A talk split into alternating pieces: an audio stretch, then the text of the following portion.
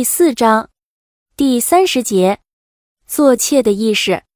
做一个偏安的小妾，要比成为正室更具有煽情的功能，而且这样的女子永远是矫情的。做一个柔顺的小妾，或许对于某些女子来说，并不是什么坏事。做一个柔顺的小妾，让男人作为性事的消遣，并在必要时通过肚子中的孩子来要挟男人，说不定还能成为致富的一个手段，而且。即使不致富，这张饭票也能年年月月兑现吧？在自己心爱的男人面前，你已经把身子交给男人，男人还能不给你做主吗？做妾的心理可以追溯到远古，这种潜意识好像是女人对于男人爱的死去活来时就会出现。明代文学家张潮在《夜行船》里记载了扬州瘦马的来历，在母亲的培育下。精通琴棋书画的丽人，往往做大户的外室，从此不再朝三暮四，并心气平和的生活。现代的妾在一夫一妻制度下，她并不进入现有的伦理系统，但以性的纽带维系着彼此的感情。有人说，女人骨子里都有想做妾的意识，不过万万不能表现出来。如果真的如此的话，女人都来做妾，那么男人就会习惯不负责任。这是相当危险的。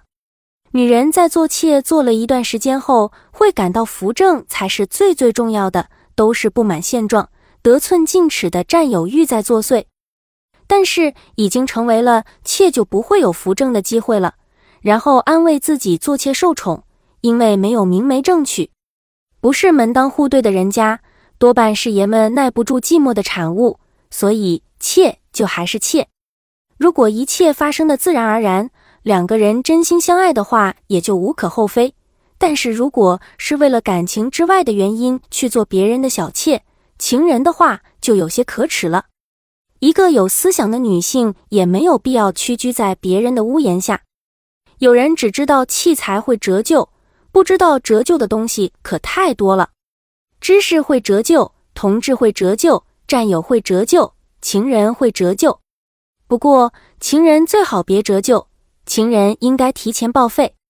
如今的男人越来越喜欢将老婆折旧，其帮手就是那些心存做妾意识的女人。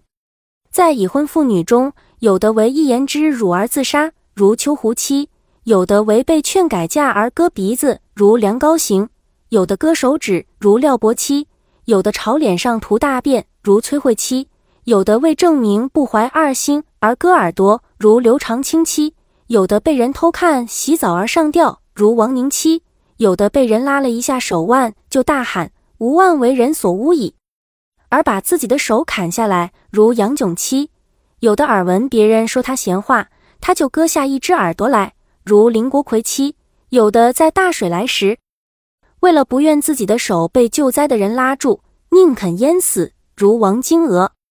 这一切不近情理的劫掠举动。哪一件不是受了观念的害，中了观念的毒？所以我说，这些统统都是泛处女主义的泛滥结果。这种主义的过度泛滥，自然就会把任何抽象的、实际的或偶然的无妄之灾，都当成了断臂自使或痛不欲生的条件，都认定有伤他的尊严，都咬定那是羞、是辱、是耻、是无面见人。因而非诉诸激烈的行动，就无以约其真烈，这不是可怜妇可叹吗？